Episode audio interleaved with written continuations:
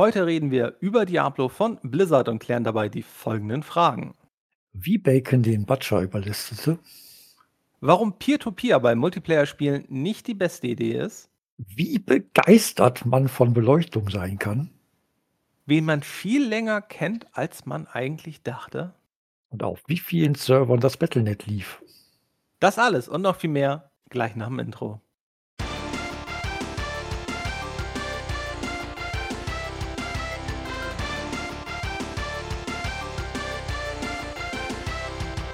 Heute geht's, wie ihr ja schon erfahren habt, um die Diablo 1 von Blizzard. Und Steffen, du kannst ja die Frage vielleicht schon denken, wer diesen Podcast hört und sich denkt, Mensch, ich möchte aber gerne noch ein paar Bilder dazu sehen. Was kann der denn machen? Ja, der kann glücklicherweise, sofern er einen Internetanschluss hat, auf unsere Internetseite gehen, Spielearchäologen. Da gibt es äh, haufenweise Bilder, die du ja gemacht hast von deinen Spielständen. Zu jedem anderen Spiel, über das wir bisher geredet haben, natürlich auch. Und da kann man sich dann, während man das hier hört, gleichzeitig noch ein paar hübsche Bilder ansehen. Und wer darüber hinaus auch noch ein Video sehen möchte, der kann sich das dort auch angucken. Da ist auch ein kurzes Video mit den ersten paar Spielminuten aus Diablo, dann in der Good Old Games Version. Die nächste Frage, Steffen, die ich an dich habe, ist: Kannst du mir das Spiel erklären in 30 Sekunden oder weniger? Schlachte das Böse. Nein. Also, äh, äh, wir sind ein, ein Held, ein, äh, ein Krieger, ein Magier oder ein, äh, eine Schurkin, äh, sind in dem Dörfchen Tristram, wo in und unter der Kathedrale Dämonen hausen und wir schnetzeln uns äh, immer weiter und immer tiefer durch die Katakomben dieser Kathedrale. Später kommt man dann nicht nur in die Katakomben, sondern man besucht auch noch einige andere Orte, die definitiv nicht mehr zu den Katakomben gehören. Also das wäre zumindest eine sehr komische Kathedrale, wenn das noch zu den Katakomben gehört. Diablo 1 ist ein Action-Rollenspiel und manch einer sagt, Diablo 1 hat das ARPG-Genre erfunden. Einfach mal so, wenn du an Action-Rollenspiele denkst, an was für Spiele denkst du da neben Diablo? Denkst du überhaupt an Spiele neben Diablo? Ja, ja, ich, ich, ich versuche gerade versuch ein, ein Spiel, wenigstens ein Spiel zu finden, das vor Diablo 1 äh, entwickelt wurde, das ich unter, unter dieses Genre packen würde. Aber da fehlt dann immer entweder der Rollenspielaspekt, Rollenspielaspekt oder ja, nee, also in, in Kombination mit Rollenspiel und Action, ja, dann da vielleicht Vielleicht ist das das Erste, weil Dinge, die später kamen, so wie zum Beispiel, jetzt komme ich gerade auf den Namen, wir haben letztens noch drüber geredet, wo ist es hin? Sacred. Genau, Sacred oder auch, oh nein, Moment, ich habe noch, ich habe mir ist noch eins eingefallen, aber das ist vielleicht nicht, vielleicht nicht unbedingt darunter, äh, und zwar die, die alten, hier, mach mit, wie heißt das noch? Äh, die alten Fallout-Teile, ist da nicht wenigstens einer älter? Also Fallout 1 kam nach Diablo raus, wenn ich mich jetzt nicht komplett irre. Kam das 97? Oder, oder vielleicht kam es zeitgleich raus, aber es ist hier auf jeden Fall nicht Echtzeit. Es ist nicht, ja, es ist.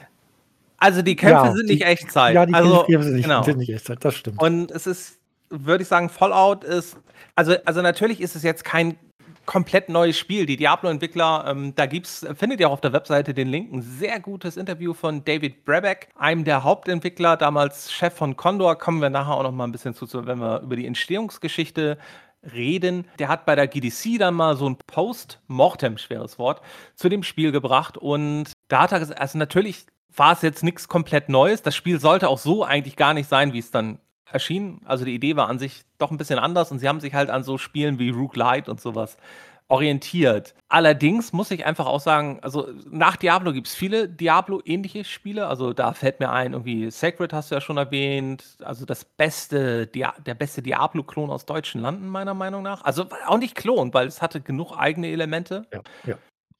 Den bis Dinge, dann unter anderem Dinge, die jetzt erst bei Diablo 4 eingebaut werden. Oh, erzähl. Ja, zum Beispiel das Reiten. Sacred hatte auch, ja, zumindest so, der erste Teil, ich denke, der ist unumstößlich, einfach ein gutes Spiel.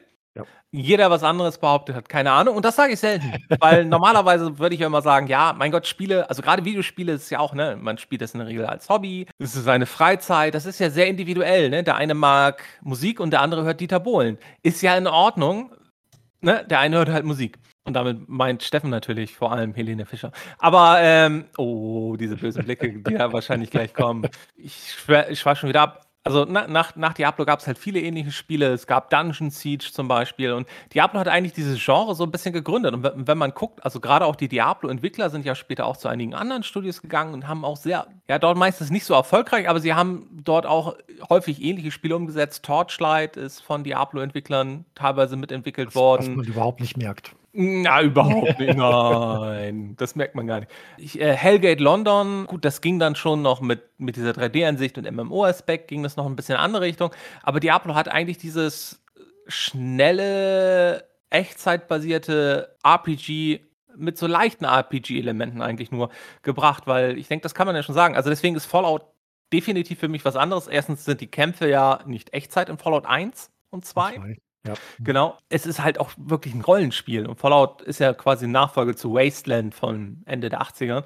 Oder auch, äh, keine Ahnung, was gab es früher auch noch vor Diablo? Gab es auch sowas wie Burn Time, was auch in so einer Mad Max-ähnlichen Welt ähm, spielt, ähm, was aber halt zum Beispiel auch wieder Rundenkämpfe hat und ein richtiges Rollenspielsystem, was man als Spieler auch viel mehr mitkriegt. Und was Diablo, glaube ich, besonders macht, ist einerseits Echtzeit und besonders ist dieses nicht allzu tiefgängige Rollenspielsystem, weil bei Diablo, da entwickelst du ja nicht deinen Charakter und machst dort. Also ja, natürlich entwickelst du deinen Charakter, wird stärker, du kriegst bessere Ausrüstung, aber Diablo, zumindest heute mit Teil 2, mit Teil 3 und dem jetzt erschienenen Teil 4, ist ja viel mehr halt dieses, also für mich ist es halt ein Klicken-Loot-Spiel.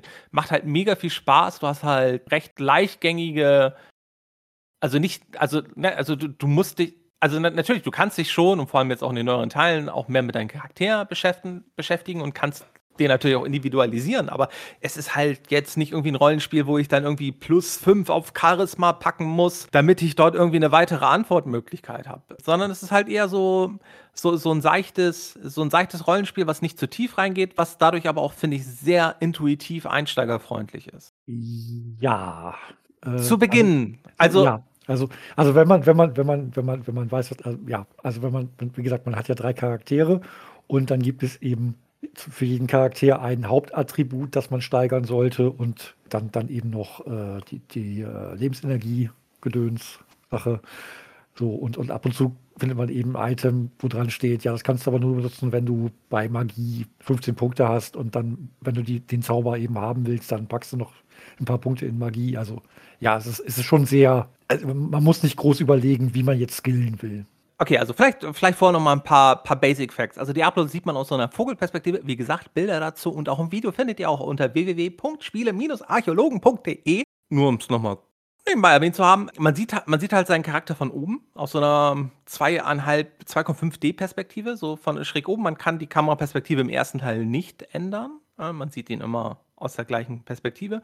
Man startet halt in dieser Stadt Tristram, das ist auch absolutes, da wird nicht gekämpft in Diablo 1. Das ist auch, glaube ich, wichtig. Die Stadt ist auch das Einzige in diesem Spiel und was immer gleich bleibt. Also der Aufbau der Stadt ist immer gleich. Du hast immer die gleichen Gebäude, du hast die gleichen NPCs an den gleichen Stellen. Außer du kriegst während des Spielverlaufs noch weitere Gänge in die Katakomben. Diablo selbst, also die Kathedrale, besteht im Hauptspiel aus 16 Leveln. Man startet halt dann, wenn man reingeht, auf Level 1 und bei Level 5, 9 und 13 gibt es jeweils in dem Level, wenn man das findet, gibt es noch einen extra Aufgang, der einem dann sozusagen einen Shortcut in die Stadt bringt, damit man zur Not, Inventar ist voll, mal eben, man kann da eben schnell hochgehen und dann aus der Stadt wieder runter. Was Diablo damals neben dieser Echtzeit auch besonders gemacht hat, war auf jeden Fall, dass die Levels also ab Level 1 bis 16, außer der Stadt, dass die in jedem Spieldurchlauf komplett zufällig berechnet waren. Wenn man sich dieses Interview mit, äh, mit dem Diablo-Entwickler anhört, merkt man, ist es nicht so komplett zufällig, weil technisch bedingt mussten sie manchmal so ein paar Sachen so ein bisschen einschränken, aber insgesamt ist es halt schon so, also oder wähle ich meinen Charakter und sage vorher, ich will ein neues Spiel starten, dann habe ich halt eine andere Kathedrale als vorher. Und wenn ich dann wieder ein neues Spiel starte, wieder und so weiter und so weiter. Was halt definitiv das Spiel dafür sorgt, dass man halt das mehrfach spielen kann. Und das ist meiner Meinung nach auch mit eines der wichtigsten Kriterien von so einem richtigen ARPG. Und das machen längst nicht alle, dass die Welt diesen zufälligen Aufbau hat, weil das gibt einem eine unfassbar hohe Wiederspielbarkeit. Später in Diablo 2, 3 und jetzt in Teil ja gut, in Teil 4 ist es jetzt nicht mehr so. In Teil 4 ist die Oberwelt, die man jetzt zum Beispiel hat, die ist fest aber die Dungeons sind weiterhin halt zufällig. Und in Diablo 2 und 3 war es halt so, dass diese einzelnen Abschnitte, dass die halt auch so immer so ein bisschen anders zusammengewürfelt waren. Das heißt, da war selbst die Oberwelt dann jedes Mal immer so ein bisschen anders. Natürlich erkannte man dann ab und zu dann immer so gewisse Sachen hingen immer manchmal so ein bisschen zusammen und gerade die Übergänge in den nächsten Abschnitt, die hingen dann auch immer mal zusammen. Aber sonst kann man ja eigentlich sagen, dass bei Diablo 2 und 3 die Oberwelt ja auch komplett zufällig war und die Dungeons. Bei 4 jetzt die Oberwelt fest erstellt, dafür halt mit ganz vielen zufälligen Sachen dann da drin und so, aber die Welt, der Aufbau ist jedes Mal gleich. Und bei Diablo 1 war halt dann, da man nur in dieser äh, Kathedrale war, entsprechend dort dann nur der Zufall vorhanden beim Aufbau. Und was anderes zur Wiederspielbarkeit, was mir jetzt beim Wiederanspielen gar nicht so bewusst war zu Beginn, Diablo hatte mehrere Schwierigkeitsgrade. Äh, du guckst so, als hättest du was Neues. Diablo hatte mehrere Schwierigkeitsgrade und beim ersten Mal spielen konntest du nur auf Normal spielen. Wenn du auf Normal abgeschlossen hattest, konntest du auf Albtraum weiterspielen. Höherer Schwierigkeitsgrad. Und wenn du Albtraum abgeschlossen hast, konntest du auf Hölle weiterspielen. Mit dem Add-on Hellfire, kommen wir nachher nochmal kurz zu, konnte man das dann auch schon im Standardspiel von Anfang an frei auswählen. Also so wie in, in späteren Teilen.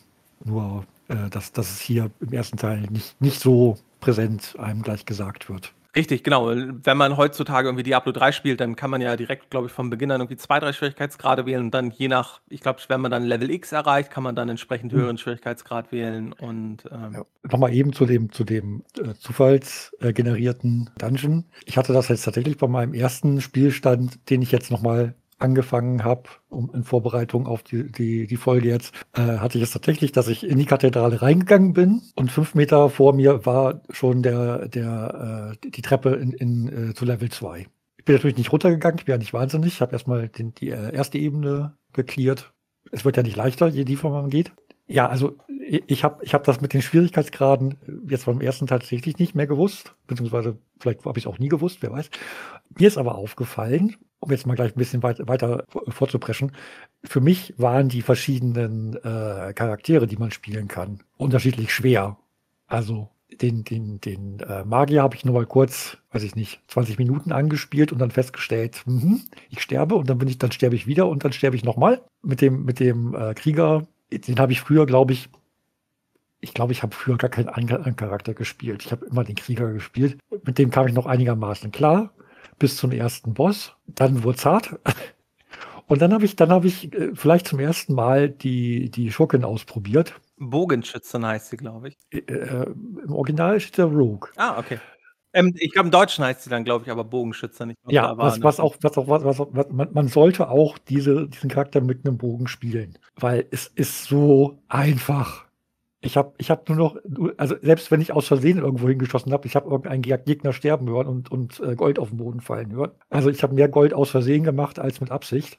Wenn, wenn ich jetzt, wenn ich so eine Wertung machen würde, leichtester Schwierigkeitsgrad, Bogenschützen, dann der Krieger, dann der Magier, der ist schon mindestens Albtraum, wenn nicht schon noch eine Stufe höher. Aber das mit den, mit den äh, tatsächlichen Schwierigkeitsgraden bei Diablo 1, das habe ich entweder nie gewusst oder es ist mir komplett entfallen. Ich habe es extra noch mal nachgeguckt und ich habe es bei Hellfire, weil ich habe mir die Version von Good Old Games geholt und da ist das Add-on Hellfire, was ich damals auch definitiv nicht gespielt hatte, ähm, ist da mit bei. Und darüber konnte man dann Schwierigkeitsgrade sogar auch wählen. Ich, ich gebe direkt, also ist, wir haben diese drei Klassen und wie gesagt, Bogenschützen ist auf jeden Fall eine sehr gute Bezeichnung im Deutschen. Ich habe sie auch am meisten, wird man auf den Bildern auch sehen oder man sieht es dort. Ich habe es am meisten gespielt. Ähm, der Zukunftsarmin hat hoffentlich dran gedacht, das Video mit dem Barbar aufzunehmen. Nach einem Guide, den ich mir, ja, ich gebe es zu, ich gucke mir auch für solche Spiele jetzt nochmal einen nachträglichen Guide an, in dem steht, dass der Magier mit Abstand die einfachste Klasse ist.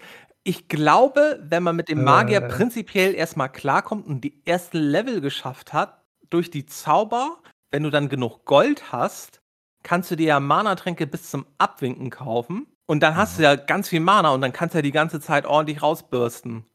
Weil die Bogenschützin ist gut, wenn du nur, also die Bogenschützin ist gut, wenn du nur ein, zwei Gegner gleichzeitig hast. Dann schießt du halt auf die. Aber falls du doch mal hab, zu weit ich den, gehst. den Magier und die Bogenschütze nicht weit gespielt. Ich habe den, den Krieger sehr viel weiter gespielt. Ich hatte mit der Bogenschütze nie das Problem, dass ich mehr als ein, zwei Gegner hatte, weil die, den dritten, vierten, fünften, sechsten habe ich schon irgendwo teilweise außerhalb des Bildes erlegt. Ja, das Problem beim Magier war hauptsächlich die, die äh, bisschen schwierige Steuerung. Mit den Zaubern. Mit den Zaubern, ja. Weil es gibt ja, also es ist ja nicht, kein freies Zielen. Du hast ja quasi deine acht, acht Richtungen, Richt ja. Richtungen, in die du, die du zielen kannst. So. Und wenn dann einfach der Gegner gerade zwischen zwei Richtungen ist, dann schießt du vorbei. Musst du mehr Flächenzauber nehmen. Die lernst du aber erst ja, später. ähm, also ich, ich glaube, ich, ich glaub, der Magier wird, je weiter du kommst, desto besser spielbar wird der Magier. Ähm, ich hatte jetzt ab Ebene 10 bis 12 hatte ich regelmäßig Probleme mit der Bogenschützin, die ich bis dahin sehr einfach fand, weil dann kommst du teilweise in Gegenden, wo ich es nicht mehr geschafft habe, die Gegner einzeln zu zielen. Weil das muss man einfach sagen. Äh, okay, eine Sache muss ich vielleicht vorweg mal eben einmal kurz sagen. Wir kommen, wir kommen auch gleich eben zur Geschichte. Aber vorweg, ich habe die meiste Zeit jetzt Diablo nicht die Good Old Games Version gespielt, sondern es gibt für Diablo bei GitHub eine eigene Engine-Entwicklung, womit man äh, Devolution X heißt sie, die ist bei uns auch verlinkt, die ich auch empfehlen würde, wenn man heutzutage Diablo spielen möchte. Auch funktioniert auch wunderbar, wenn man noch die originalen CD hat. Reicht, kopiert man die, installiert, äh, lädt man sie von GitHub runter, kopiert die Diablo MPQ-Datei da rein, dann kann man das starten, hat man Hellfire, kann man das auch alles aussuchen und so. Und die Mod ermöglicht einem einerseits ein bisschen was bei der Grafik zu machen, sodass das Spiel einfach ein Stückchen schöner aussieht, weil man mehr sieht. Also man sieht einen größeren Ausschnitt. Das macht es natürlich auch einfacher, weil du schon teilweise früher Gegner siehst. Soweit es das Licht zulässt, weil das ist auch was Besonderes an dem Spiel, dass sie eine sehr ausgefeilte Lichtsteuerung für die damalige Zeit hatten. Es ermöglicht einem auch, also es gibt einem auch viele Komfort- Sachen. Also sowas wie ähm, in Diablo 1 musste man, wenn man mit einem Barbaren mit dem Schwert zuschlägt, für jeden Schlag einmal klicken. Kann man dort umstellen und das macht mit dem Bogenschützen total viel Sinn, das umzustellen, weil dann steht man einfach, hält die linke Maustaste gedrückt und schießt einfach tausende Pfeile hintereinander nach und nach alle ab. Gleichzeitig ermöglicht sie einem sowas wie, dass man automatisch Gold aufsammelt äh, und was einem auch viel Arbeit abnimmt, weil man sonst jeden Goldhaufen, jede ein und zwei Gold, die die Gegner dann nochmal fallen lassen, einzeln anklicken muss. Und äh, es erlaubt einem das Spieltempo zu ändern, was ich auch teilweise empfehlen kann, es ein bisschen hochzustellen, weil für damalige Sicht war Diablo ein verdammt rasantes Spiel. Also ich weiß noch, als ich es jetzt wieder angefangen habe, dachte ich mir, das war ein richtig schnelles Spiel und so. Ja, aber ich, ich habe das irgendwie mit Diablo 2 und 3 verwechselt, weil ich hatte echt, als ich die Good Old Games Saison gespielt habe, ich hatte das Gefühl, äh, ich schlafe gleich ein, klick, klick. Und ich habe es dann halt ein bisschen schneller gemacht und dann, ähm, und gerade wenn ich dann zum Beispiel in die Stadt zurück bin oder wenn ich dann irgendwie so ein Level clear, also wirklich weil das macht man eigentlich. Man, wenn man auf einer Ebene ist, auch wenn man, wie du ja vorhin schon erwähnt hast, direkt irgendwie fünf Meter neben dem Eingang zu der Ebene die, die Treppe nach unten gefunden hat, du räumst ja trotzdem die ganze Ebene auf, weil du brauchst die Erfahrungspunkte und die Items, du musst stärker werden und erst dann gehst du runter. Und ne, hast du sowas gemacht und bist dann am letzten Ende der Karte und du weißt, du musst jetzt einmal komplett rüberlaufen, ja, dann stellst einfach eben das Tempo hoch, ist ja eh schon alles tot und läufst eben schnell durch ist wesentlich angenehmer, das, das so zu machen. Man kann auch da einstellen, dass man in der Stadt immer joggt, was eigentlich ein Hellfire-Feature erst war, was das Lauftempo in der Stadt einfach generell erhöht. Also, wenn ihr heutzutage Diablo 1 spielt, überlegt euch das eventuell mit Devolution X zu spielen. Jetzt für das Video werde ich die Good Old Games Version nochmal einmal aufnehmen, damit ihr wirklich das Originalbild habt. Die Bilder habe ich halt größtenteils mit Devolution X aufgenommen. Das nur das nur vorweg mit so, mit so ein paar Einstellungen und ein bisschen Komfortfunktion. Da sehe ich auch, wie viel Leben der Gegner hat, sieht man sonst gar nicht. Ist bei den meisten Gegnern gar nicht so wichtig. Es sei denn, du kommst dann wirklich zu den Bossen. So, aber bevor wir jetzt wirklich tiefer reingehen, einmal ganz kurz zur Geschichte. Also, was ist passiert? Oder weswegen ist man in Tristram der Held? Der Held ist in Tristram, weil es irgendwie eine Kathedrale geht, irgendwas Ungutes vor sich. Und wir kriegen im Laufe der Handlung mit, dass unter anderem Diablo, wurde besiegt und wurde irgendwo eingesperrt. Der hat sich aber befreit. Dummerweise halt war der unten in Tristram, ganz tief, auf Ebene 16. Und deswegen kommt das Böse langsam von unten nach oben und man geht runter. Auf diesem Weg hat man halt, kriegt man Aufgaben, die sind im ersten Teil, würde ich sagen, eher noch so optional. Man, man kann sie machen, man muss sie nicht unbedingt machen. Ich würde immer empfehlen, sie zu machen, weil die Aufgaben bringen teilweise richtig, richtig gute Belohnungen dann äh, hat man so eine Aufgabe wie ähm, Töte den Butcher, was der erste große Gegner in dem Spiel meiner Meinung nach ist, der einen auch sicherlich erstmal tötet. Oder man kriegt Aufgaben wie irgendwie das Wasser ist bei uns vergiftet und dann muss man in dem einen Level, geht man in ein Seitenlevel. Das gab's, das war eine Sache, die ich komplett vergessen hatte, dass man in so Seiten, also ne, Level 2 war das, glaube ich, da, wo man auch den Butcher besiegt, da gibt es auch noch so einen kleinen Eingang da, da kann man sich durch so einen Spalt durchquetschen und dann ist man in dieser komischen Wasserzisternenbereich. Und da muss man einfach alles töten. dann ist das Wasser auch, wird das Wasser halt nicht mehr weiter vergiftet. Das finden die Leute in Tristram auch ganz gut. Man findet später, äh, bekämpft man Leorik, den König, den man auch später noch in anderen Diablo-Teilen sieht. Wie man sowieso einige der Charaktere noch in weiteren Diablo-Teilen sieht, unter anderem. So schnetzelt man sich halt nach und nach weiter vor, kriegt immer weitere Aufgaben, die einen noch tiefer in den Dungeon führen, bis man dann irgendwann Diablo vor sich hat. Und wenn man Diablo besiegt, dann ähm, ist das Spiel vorbei. Man kann es auf einem neuen Schwierigkeitsgrad spielen, man kann es auch theoretisch wieder neu starten und dann mit seinem großen Charakter einfach die kleinen Monster direkt wieder platt hauen. Das Einzige, was ein bisschen blöd ist, man tötet Diablo und kriegt dann diesen Seelenstein von, die, von Diablo und der Spieler weiß nicht so genau, was er damit machen soll, deswegen haut er ihn sich in die Stirn. Super Auftakt, das ist nämlich die Geschichte von Diablo 2, was dann passiert mit einem. Also das heißt, der Held von Diablo 1 ist der sozusagen Verursacher des Üblen in Diablo 2.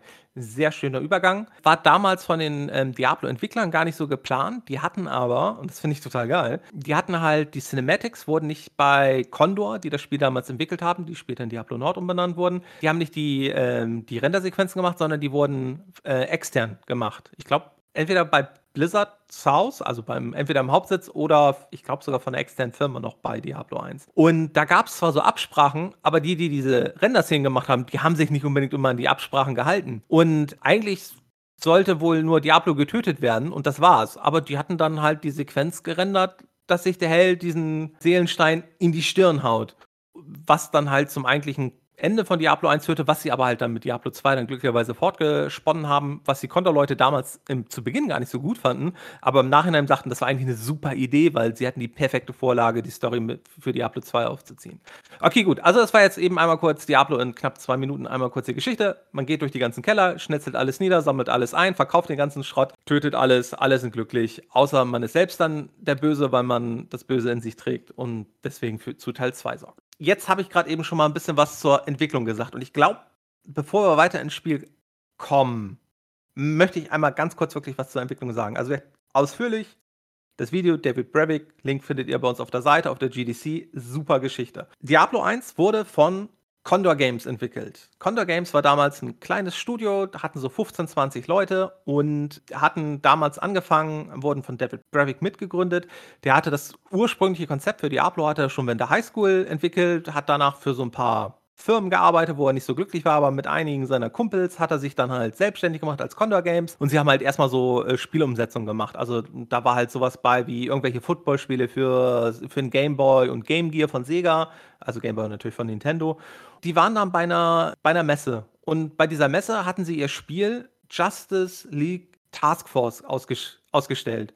Und bei dieser Messe sind sie dann so rumgegangen und haben gesehen, hey, ist das nicht irgendwie das gleiche Spiel, was die anderen da ausstellen? Und da haben die ein Studio gefunden, was Silicon and Synapses. Die hatten auch das, den Auftrag bekommen, das Spiel umzusetzen. Contra Games hat es fürs Sega umgesetzt, das andere Studio fürs Super Nintendo. Und sie haben irgendwie festgestellt, Mensch, unsere Spiele sind irgendwie recht ähnlich und dadurch kamen sie in Kontakt und das fanden sie irgendwie, irgendwie lustig, weil äh, Acclaim, der sie beauftragt hatte, hat halt nicht gesagt, dass es von dem Spiel auch eine Nintendo-Umsetzung gab. Aber so kam halt der Kontakt zu Silicon and Snaps zustande, die aber halt schon sagten, ja, hm, ja wir arbeiten hier auch schon, schon was anderem, wenn wir damit fertig sind, dann bringen wir sowas raus, was dann später Warcraft wurde. Und es war auch schon klar, sie benennen sich um. Auf jeden Fall haben sie sich gut verstanden und man blieb irgendwie im Austausch und dann hat David Brevik der hatte halt immer noch diese Idee, ne? Der hatte dieses Konzept für Diablo halt in der Hand, das hat er schon zig Publishern gezeigt und keiner wollte es veröffentlichen.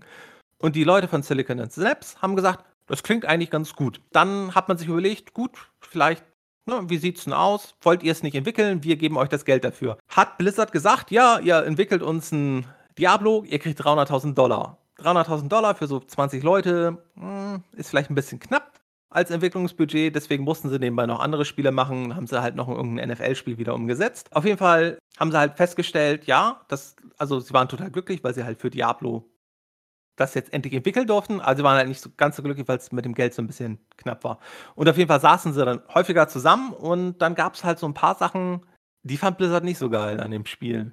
Und eine der Hauptsachen war, das Spiel war ursprünglich gar nicht ein Echtzeit äh, also ein Echtzeitrollenspiel, sondern es war Rundenstrategie. Und da hat Blizzard gesagt, ja nee, finden wir blöd, wollen wir nicht. Und da hat David Brevik gesagt, ja, nee, aber das ist meine Idee und das finde ich total geil. Und das ging halt hin und her. Und irgendwann gab es halt im Team irgendwie eine Umfrage und David hat halt verloren, weil die meisten gesagt haben, nee, Echtzeit finden wir gut. Und dann hat er gesagt, ja gut, dann machen wir es. Aber das kostet uns Monate. Im Endeffekt hat er das System von dieser Rundenstrategie auf Echtzeit, äh, auf ja, Echtzeit-Action hat er innerhalb von ein paar Stunden mehr oder weniger grundsätzlich entwickelt, weil sie hatten damals schon in diesem Rundenstrategiespiel hatten sie sehr ausgeklügelt das gemacht. Keine Ahnung, irgendwie der äh, mit der Bogenschuss kostete so und so viel Aktionspunkte und eine Bewegung kostet so und so viel Aktionspunkte. Ein Fass kaputt machen kostet so und so viel Aktionspunkte. Und dadurch, dass sie schon so detailliert alles ausgeprogrammiert hatten, konnten sie es wohl scheinbar recht einfach auf echt, also auf diesen Echtzeitablauf umstellen. Und er war halt total überrascht, dass es so schnell ging. Ein anderes Ding, was Blizzard immer gesagt hat, war, ihr macht ein Multiplayer-Spiel. War im ursprünglichen Konzept nicht vorgesehen. Und führte später auch zu einigen Problemen, weil David Brevik hatte halt keinen Plan, wie man es macht der Multiplayer-Part wurde dann halt mit Hilfe von Blizzard zusammen umgesetzt. Es wurde mit Battle.net, was man heutzutage noch kennt, äh, umgesetzt, äh, was für die damalige Zeit, muss man einfach sagen, revolutionär war, weil man konnte sich 1997, wenn man online spielen wollte und das bezahlen konnte, konnte man sich mit dem Battle.net verbinden und konnte dort mit wildfremden Leuten, die man nie gesehen hat, konnte man zusammen eine Diablo-Partie aufmachen. Total geil. Weil damals war sonst meistens irgendwie, wenn man mit jemandem zusammenspielen wollte, man musste irgendwelche IP-Adressen tauschen und das war auch damals alles gar nicht so einfach rauszukriegen. Und da war das Battle.net halt ein ziemlich geiler Service, vor allem, weil das Spiel schon direkt mit diesem Service kam. Die meisten Spiele, die irgendwie Online-Modi hatten oder auch später selbst noch in den 2000ern, irgendwie Battlefield 1 oder sowas, ich glaube, da hat man damals sich über GameSpy, hat man sich, glaube ich, dann mit irgendwelchen Servern verbunden. Und bei beim Battle.net, nö, man konnte es direkt aus dem Spiel, man hatte einen Chat, da konnte man zur Not auch in der Lobby mit den anderen nette Sachen hin und her schreiben. Ja, dann konnte man mit bis zu vier Leuten gleichzeitig Diablo spielen. Also entweder im lokalen Netzwerk oder halt auch online. Das Problem war, sie hatten einiges bedacht für Singleplayer-Spiele und sie dachten halt, ja gut, dann wird einer vielleicht im Multiplayer cheaten. Sie hatten aber keinen wirklichen Schutz eingebaut. Also man muss dazu noch sagen, Diablo 1 das Spiel, wenn ich es dann mit anderen gespielt habe, war halt Peer-to-Peer. -Peer. Also es bedeutet, die Leute, die es zusammen online gespielt hatten, hatten eine Direktverbindung untereinander. Da konnte man sehr einfach die ganzen kleinen Daten manipulieren, was hin und her geschickt wurde. Also sprich, es war sofort in Online-Lobbys, konnten Leute irgendwie Gold hinschmeißen, unendlich. Sie konnten Waffen spawnen. Es gab teilweise auch irgendwelche, wohl irgendwelche Insta-Death-Befehle. Also, ne, dann konntest du einen anderen Spieler einfach direkt töten lassen oder Gegner. Und das funktionierte halt alles auch online und da haben sie ziemlich viel draus gelernt. In Diablo 2 funktionierte der Battlenet-Modus halt wirklich mit dem Server, der einiges kontrolliert hat, Cheaten nicht unterbunden hat, aber das Ganze schon ein bisschen erschwert hat. Eine andere Hürde, das Spiel wurde ursprünglich für DOS entwickelt. Blizzard hat dann aber gesagt, ja, wir brauchen ein Windows-Spiel. Mussten sie dann kurzfristig auch noch um, ähm, umplanen. Hat wohl auch ein bisschen mehr Zeit gekostet. Ursprünglich hatten sie auch die Idee, damals Expansion Packs zu verkaufen. Und zwar hat er es beschrieben, so ein bisschen wie bei Magic the Gathering. Also du kaufst dir dann sozusagen nachträglich eine Diskette, da sind dann 50 Gegenstände drauf. Oder du kaufst dann eine Diskette, da sind dann, keine Ahnung, zwei neue Katakomben-Level drauf und fünf neue Gegner oder so. Hat sich nicht durchgesetzt. Heutzutage ist es, also in Diablo 4, was jetzt erscheint, gibt es einen Online-Shop. Man kann Seasons. Also ne, hat sich halt auch alles zum Guten oder zum Schlechten weiterentwickelt. Es gab ursprünglich im Spiel Permadeath, den sie Gott sei Dank entfernt haben, aber das Sterben war, fand ich schon krass, weil du musstest halt zu deiner Leiche laufen. Die Leiche, du hast alles fallen lassen, was im Multiplayer-Modi auch bedeuten konnte, dass ein anderer Spieler einfach alles klaut. Das war auch nicht, also es konnte dann schnell passieren. Und du musstest dann quasi mehr oder weniger nackt zu deiner Leiche laufen, wo dann vermutlich noch die Gegner standen und musstest hoffen, dass du schnell genug einsammelst und weglaufen kannst, bevor sie dich töten. Wie gesagt, Gott sei Dank kein Permadeath, der kam dann später mit Diablo 2. Äh, ich glaube, seit Diablo 2 gab es dann den Hardcore-Modus, den man optional wählen konnte. Und ein Gerücht, was es immer noch gab, war, dass sie mit Claymation als Animationssystem arbeiten wollten, also mit so Knetfiguren. Hatten sie mal kurz mit experimentiert, haben sie aber ganz schnell verworfen, weil viel zu aufwendig, so Stop-Motion-Animation zu machen. Ja, also ich das, ich hatte das dann bei dir in, in, äh, in, in deinem äh, Arbeitspapier gelesen und mein Gehirn sagte sofort, aber haben sie doch.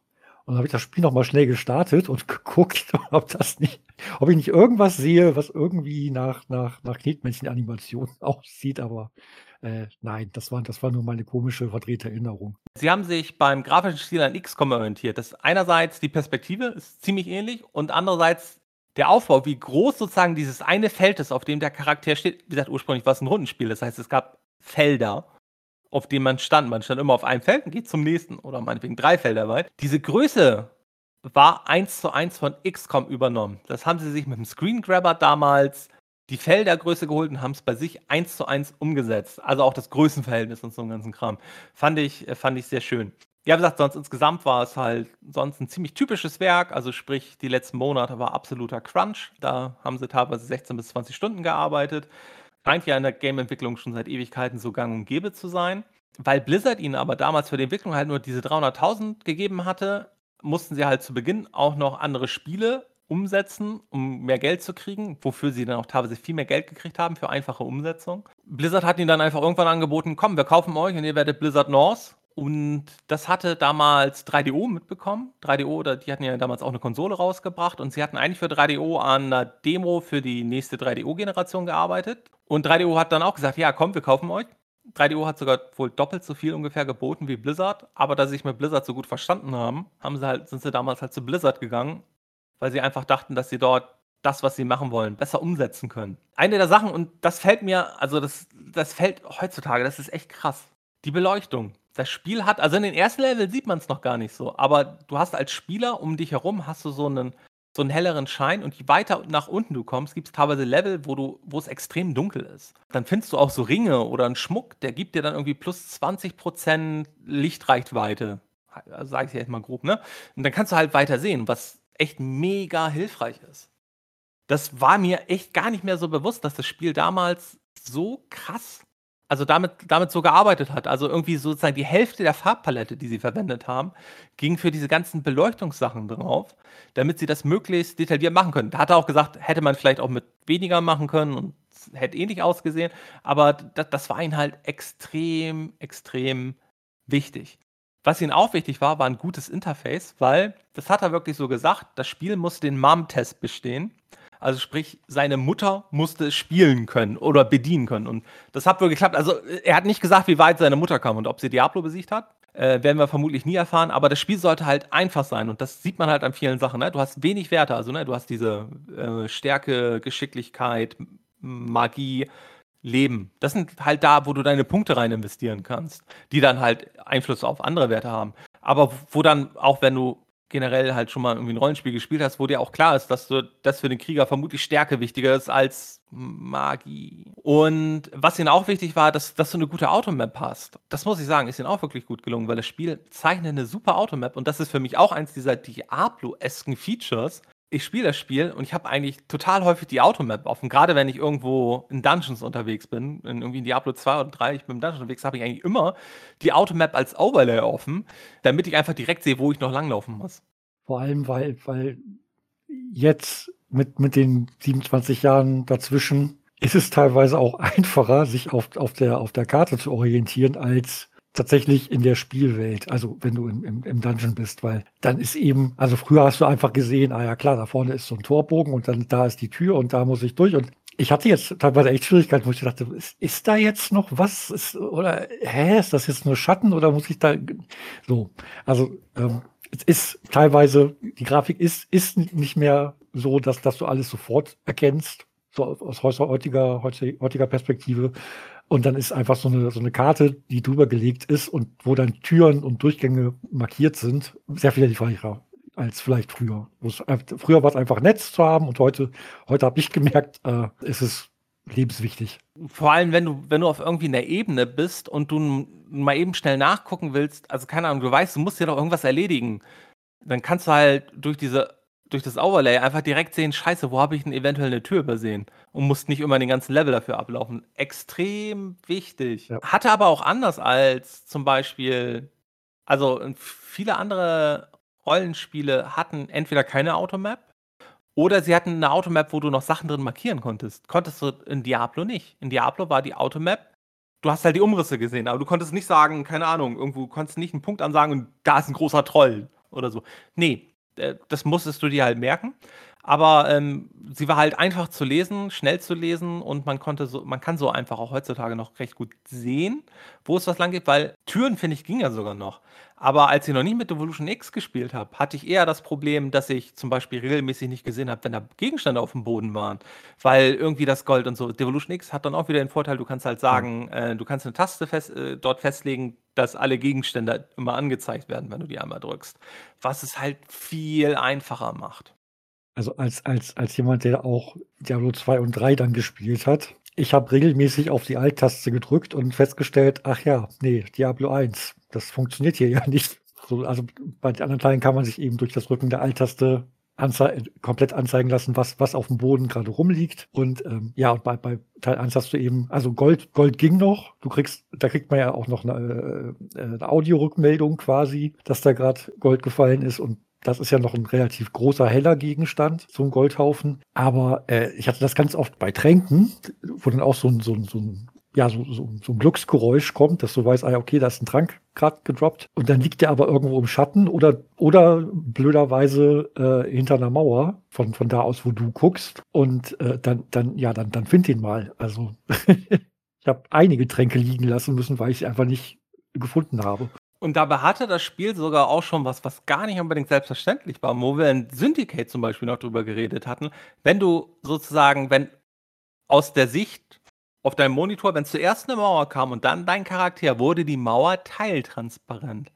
Aber ja. teiltransparent und Gegenstände, die eh nicht so gut zu erkennen sind, ja, lässt du regelmäßig liegen. Aber auch dort, ja. mein Tipp, guckt euch Devolution X an.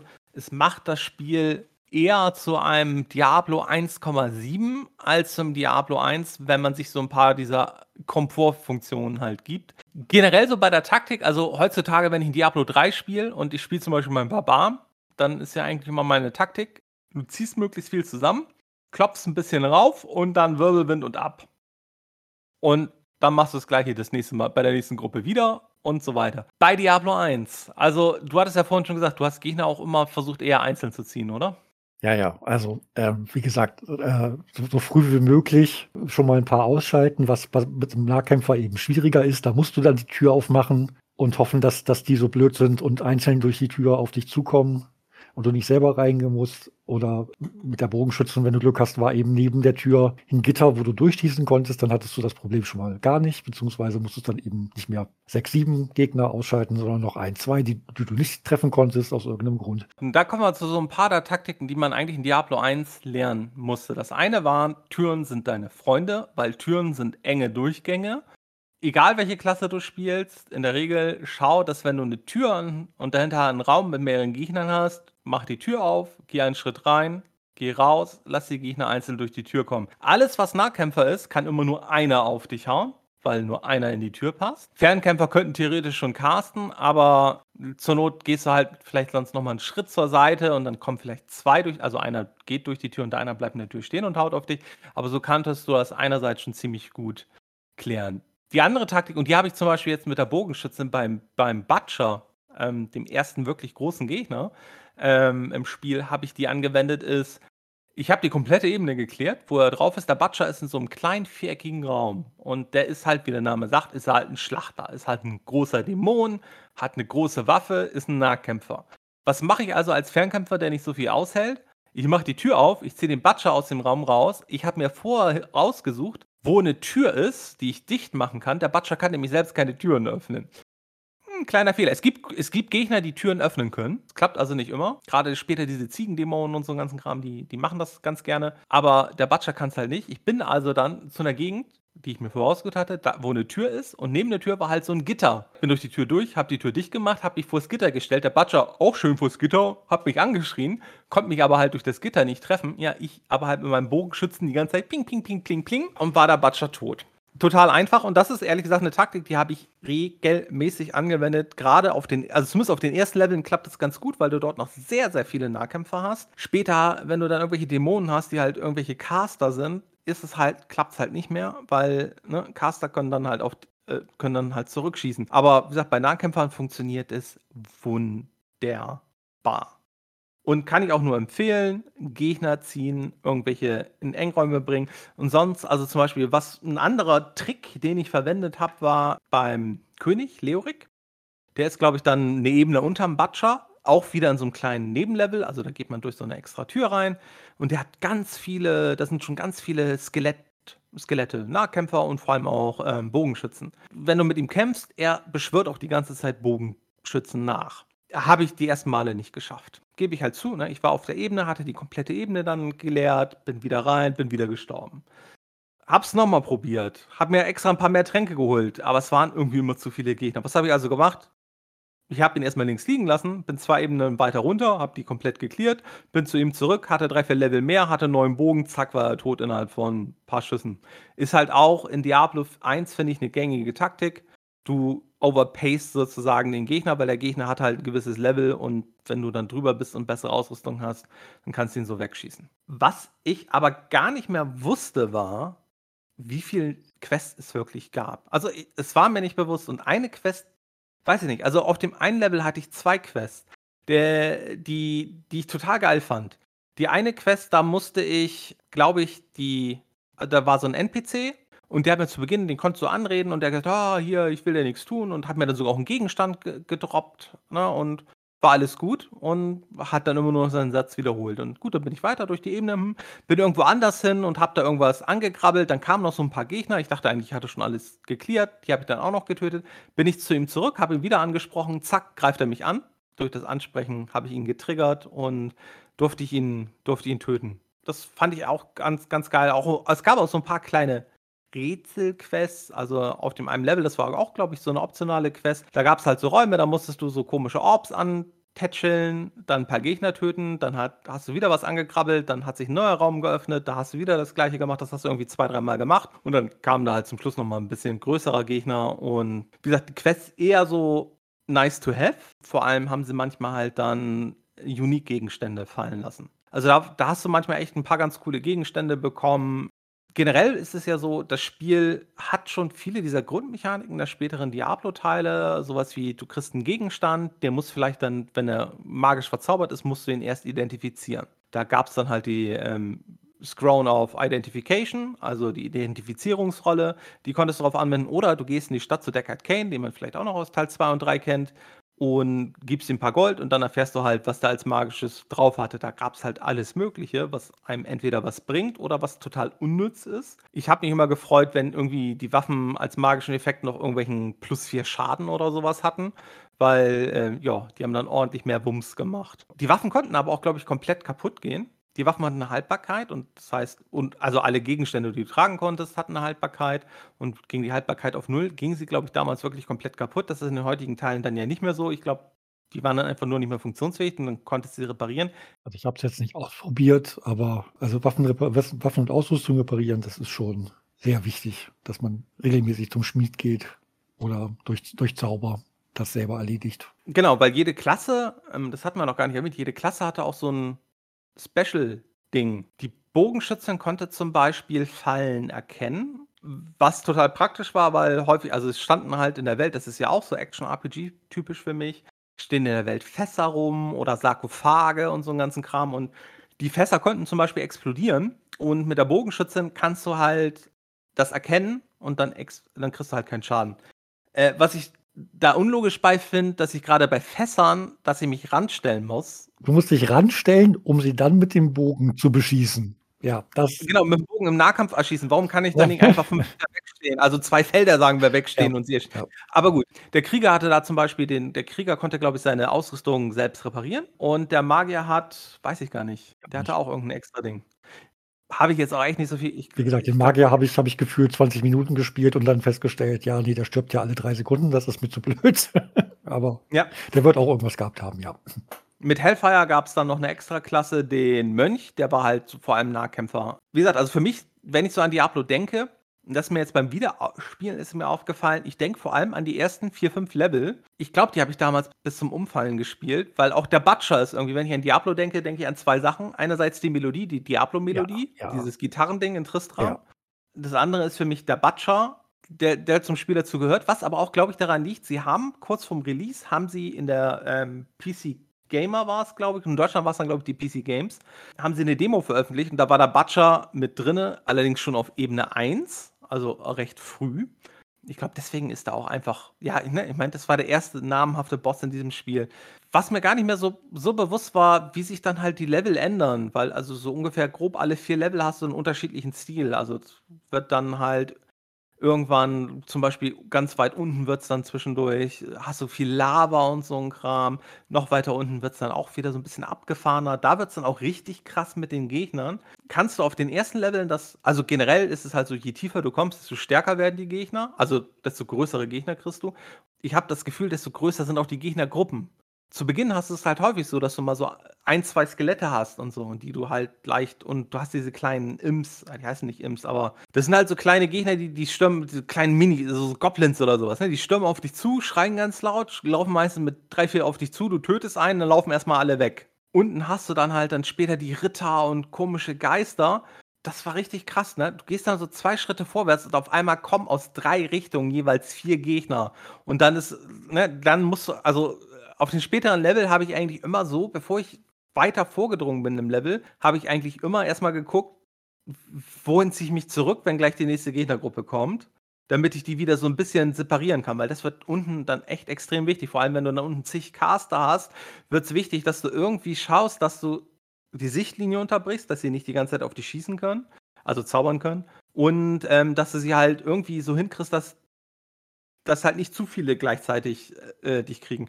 Die, die Lava-Level sind dazwischendurch richtig, auch richtig praktisch, weil die sind halt immer so ein bisschen zufällig halt aufgebaut. Und da gibt es halt so Lava-Level, da kriegen die NPCs, die Nahkämpfer finden, also da gibt es so eine Nahkämpfergruppe, die sind so sehr bullig. Und wenn die, wenn die eine gerade Linie zu dir haben, dann stürmen die auf dich an und machen richtig Schaden. Ist mit dem Bogenschützen halt echt nicht so geil, weil beim Bogenschützen gehst du vor allem auf ähm, äh, Geschicklichkeit, wenig auf Vitalität, ne? Und ähm, ist halt, dann verlierst du halt irgendwie ein Drittel des Lebens, wenn so ein Ding auf dich einstürmt. Was aber halt manchmal bei denen nicht so ganz gut klappt, ist die Wegfindung. Weil die dann, weil es da manchmal in diesen Lava-Levels manchmal recht komische Wege nur gibt und die sehr umständlich sind und die dann vielleicht aus dem Bildschirm raus, oben rum und dann von oben. Also die müssen sozusagen nach oben aus dem Bildschirm, aus dem sichtbaren Bereich rauslaufen und dort gibt es dann irgendwie den Weg, der dazu dich führt. Das kriegen die ja manchmal nicht so hin und dann, dann laufen die immer nur zickzack hin und her. Super, wenn du einen Bogenschützen hast und du einfach die ganze Zeit mit dem Bogen raufschießen kannst. Das macht die Level dann wieder um einiges einfacher. Geht im Zauberer sicherlich auch, solange man genug Mana-Tränke hat die man zum Beispiel auch in der Stadt kaufen kann. Und auch wieder ein Vorteil von Devolution X, du kannst einstellen, dass er Mana-Tränke automatisch nachpacken kann, weil du hast zu Beginn, du hast so einen Gürtel, da kannst du halt acht Sachen ablegen. In diesem Gürtel legst du dann entweder Heiltränke, Mana-Tränke. Es gibt auch äh, Rejuvenation oder wie auch immer das heißt. Also die äh, regenerieren Mana und Leben. Halt ein bisschen weniger als die einzelnen Tränke, aber machen halt beides. Und da kannst du sonst noch die Scroll of Identification und das Town Portal, was auch in späteren Diablo-Teilen ja sehr bekannt wird. Ähm, Town Portal, ne? du machst ein Portal auf, gehst in die Stadt, macht, also keine Ahnung, irgendwie so ab Level 4 oder 5 kostet das Town Portal, also die Kosten fürs Town Portal kriegt man dann noch mal ganz leicht rein, weil dann die Gegenstände halt auch genug wert sind, dass man sie verkaufen kann. Irgendwie so bis Level 4 oder so bin ich dann teilweise wirklich noch komplett wieder durch die, durch die einzelnen Levels nach oben gegangen. Und dann war ich immer froh, wenn der Abstieg sozusagen nur 50 Meter neben dem Ankommen im Level ja. war. Wobei man, wobei man da noch Glück hatte, im Vergleich zu späteren Teilen gab es ja keinen Respawn. Genau, es gibt keinen Respawn. Es gibt auch wenig Gegner, die, die wiederbeleben. Also, ich glaube, der Leorik, der zaubert halt regelmäßig weitere Bogenschützen. Aber gerade diese kleinen Imps, also diese kleinen Goblins oder sowas, da gibt es dann ja sonst und ab Teil 2 dann auch immer die Schamanen, die dann immer wiederbeleben. Du musst erst einen Schamanen töten, damit der die anderen nicht mehr wiederbelebt und so. Das hast du in Teil 1 noch nicht so und das macht es dann, dann auch wieder einfacher. Du kannst natürlich, wenn du irgendwo, und das finde ich eigentlich ganz geil, wenn du irgendwo mal feststeckst und du denkst, scheiße, ich bin nicht stark genug, kannst du jederzeit aus dem Hauptmenü sagen, neues Spiel, du wählst deinen Charakter aus und du fängst auf Level 1 an. Bis du dann an dem Punkt angekommen bist, also du bist dann nicht mehr Level 1, sondern du bist dann schon immer noch Level, keine Ahnung, 7. Ähm, dann sind natürlich, ist die ersten zwei, drei Katakomben-Level halt recht einfach. Und bis du dann da ankommst, wo du vorher gescheitert bist, hast du vermutlich noch ein, zwei Level gemacht. Kostet halt Zeit. Genau, also generell sonst mal vielleicht so ein bisschen Gegner. Was, was, an was für Gegnertypen hast du, erinnerst du dich in Diablo? Ich ergänze dann noch ein bisschen. Also ich, äh, oh Gott. Ja, also wie gesagt, ich bin, bin gar nicht so, so tief runter. Also äh, bei mir waren es tatsächlich hauptsächlich Skelette, äh, Mumien gab es, äh, wie gesagt, diese kleinen Imp-Dinger, ähm, ich glaube, ich wurde, wurde auch von, von irgendwelchen komischen Spinnen angefallen. Dann, dann, dann diese, diese, äh, die sahen aus wie die Imps, aber konnten fliegen. Das war so das, das war so die, die, große, große Masse, an die ich mich, wo ich mich so ja, also, musste. also generell kann man eigentlich sagen, alle Gegner, die man in Diablo 1 findet, findet man noch in späteren Diablo-Teilen. Also nicht alle, aber ein Großteil davon findet man noch später wieder. Also die Fallen Ones, das sind halt diese kleinen Viecher, die dann ab Teil 2 in der Regel auch immer mit dem Schaman unterwegs sind. Wir haben Zombies, wir haben äh, Skelette als alles Mögliche, also Nahkämpfer und Fernkämpfer zum Beispiel. Wir haben wir haben Gegner, die hinterlassen gerne, die, die, die, die spei also die speilen so Gift aus. Wir haben Gegner, die können sich unsichtbar machen. Die sind auch echt blöde, weil die kommen auch über eine längere Zeit und wenn du dort dann denkst, da kommt einer und gehe ich noch zwei, drei Schritte weiter, dann ist es aber nicht einer, sondern waren es drei und dann haben sie dich auf einmal umzingelt. Ist dann auch nicht mehr so geil. Alles Mögliche, was irgendwelche Äxte schwingt, dann alle möglichen Dämonen, wie gesagt, welche, die dich anstürmen, Dämonen, die casten, also irgendwelche komischen Blitzzauber auf dich hauen. Unten später haben wir noch so komische Ritter-ähnliche Wesen, also so, so doch, ich würde sagen, Skelettritter, die ziemlich stark sind. Und gehörnte Dämonen haben wir. Wir haben alle möglichen äh, von diesen Clans, die man auch später in Diablo 2 und 3, ich komme gerade nicht auf den Namen. Diese, diese Ziegen-Dinger. Menschen. Ziegen, genau, die Ziegenwesen, davon findest du alle möglichen, also Nahkämpfer, Fernkämpfer, Feuer, Eisdinger von denen, glaube ich. Also da, da findest du vieles. Genau, irgendwelche Viecher, die, die Säure spucken oder Säure halt hinterlassen. Das ist schon, finde ich, recht, recht vielfältig für die Zeit. Teilweise findest du die, die Gegner auch in unterschiedlichen Varianten wieder. Also, wie gesagt, ne, Skelette, Nahkämpfer, Fernkämpfer, später auch ein bisschen stärkere Skelette. Also, da, da finde ich, haben sie schon viel Grundlage gelegt, was du auch in späteren Diablo-Teilen halt ich hast. Ne? Weil ich, mein, ich erinnere mich noch, das dass, dass, dass die beim zweiten Teil damit geworben haben, dass sie irgendwie, ich weiß gar nicht mal, ich sag jetzt mal eine Zahl, 200 verschiedene Gegnertypen haben. Und ich dann im ersten Moment dachte, boah, ja cool, dann hast du es hast ein bisschen gespielt und irgendwann fiel dir auf, ja, ja, 200, weil die gefühlt 20 verschiedene von einer, einer Art haben. Also in, in Blau, Rot mit, mit Feuermagie, mit Eismagie, mit Bla. So, und dann, dann klar, da kommt man auf 200. Ja, jede unterschiedliche Färbung ist halt eine eigene Art, ja. weil die halt dann auch irgendwie ein bisschen unterschiedlich sind. Ne, ich meine, du hast dann auch teilweise Gegner, die sind zum Beispiel dann immun gegen, äh, gegen Magieschaden und so einen ganzen Kram. Ne? Und da musst du dich auch immer so ein bisschen drauf, ein bisschen drauf einstellen. Je weiter runter du kommst, desto wichtiger ist eigentlich, dass du deine Tränkeleiste voll hast mit Tränken. Ja. Weil teilweise kriegst du so viel Schaden innerhalb kurzer Zeit und dann drückt man eigentlich, dann, dann Hauptmann zweimal zu, trinken, trank. Hauptmann zweimal zu, trinken, trank. Hauptmann zweimal zu, trinken, trank. Wichtig ist auch, gerade wenn du nicht den Barbaren spielst, äh, Entschuldigung, den Krieger, wichtig ist dann aber auch, dass du ähm, die Shift-Taste benutzt. Ja. Weil du dann nämlich schießen kannst, ohne dich zu bewegen. Da war ich sehr froh, dass das wenigstens schon im ersten Teil funktioniert hat.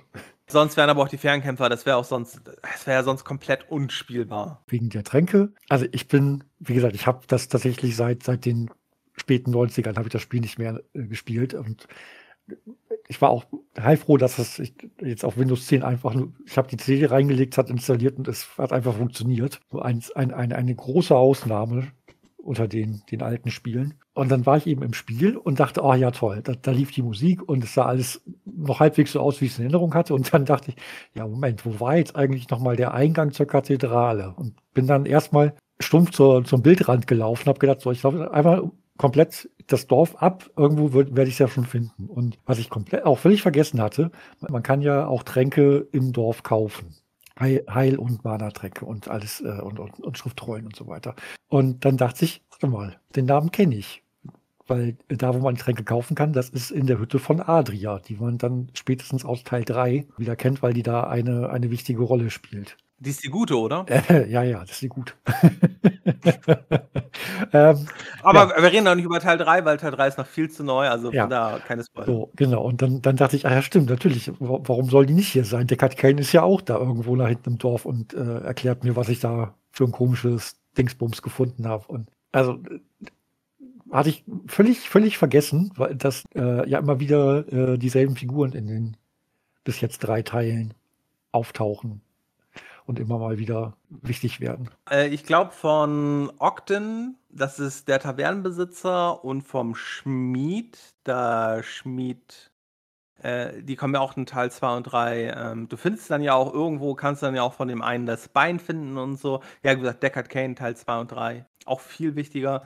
Ja, also sie, sie, sie haben da schon immer einige Charaktere, finde ich immer, ja, recht, recht häufig recycelt, aber ich meine, ich finde es halt auch nicht schlimm. Mhm. Also, was mich, woran ich echt, was ich echt nicht mehr wusste, ist, dass Leorik wirklich schon vorkommt.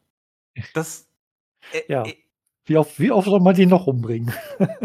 ja, ich hatte es, ich hatte es komplett irgendwie. Ich dachte, ich dachte Leo, also ich hatte Leorik irgendwie in Diablo 2 irgendwie verortet, wo er, glaube ich, gar nicht vorkommt. Und nicht in Diablo ja, 1. Wenn, wenn in, in, Teil 2 Tristram und, und die Kathedrale nicht vorkommen, warum sollte Leorik da ja. vorkommen? Ja, weil, ich meine, der Butcher kommt ja auch in, ich glaube, in Teil 3 kannst du den auch, ich, ja, ja. da hast du ja auch quasi den Butcher auch irgendwo als. Also, das, das, das, sieht, da, sieht, da, sieht da ganz anders aus, aber ja.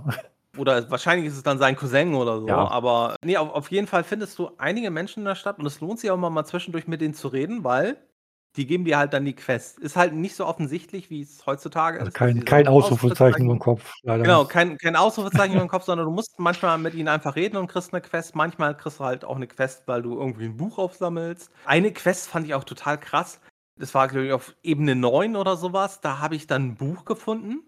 Und du musst dann erstmal selbst rauskriegen, wer, wer will denn überhaupt was davon? Also du kriegst da so einen kurzen Text, der wird dann schön vorgelesen und so, das ist alles ganz schön gemacht. Aber du musst erstmal rauskriegen, wer will denn das? Gut, dann, als ich das nächste Mal in der Stadt war, habe ich einfach in der Stadt mit allen geredet und dann habe ich festgestellt, okay, Adria will was.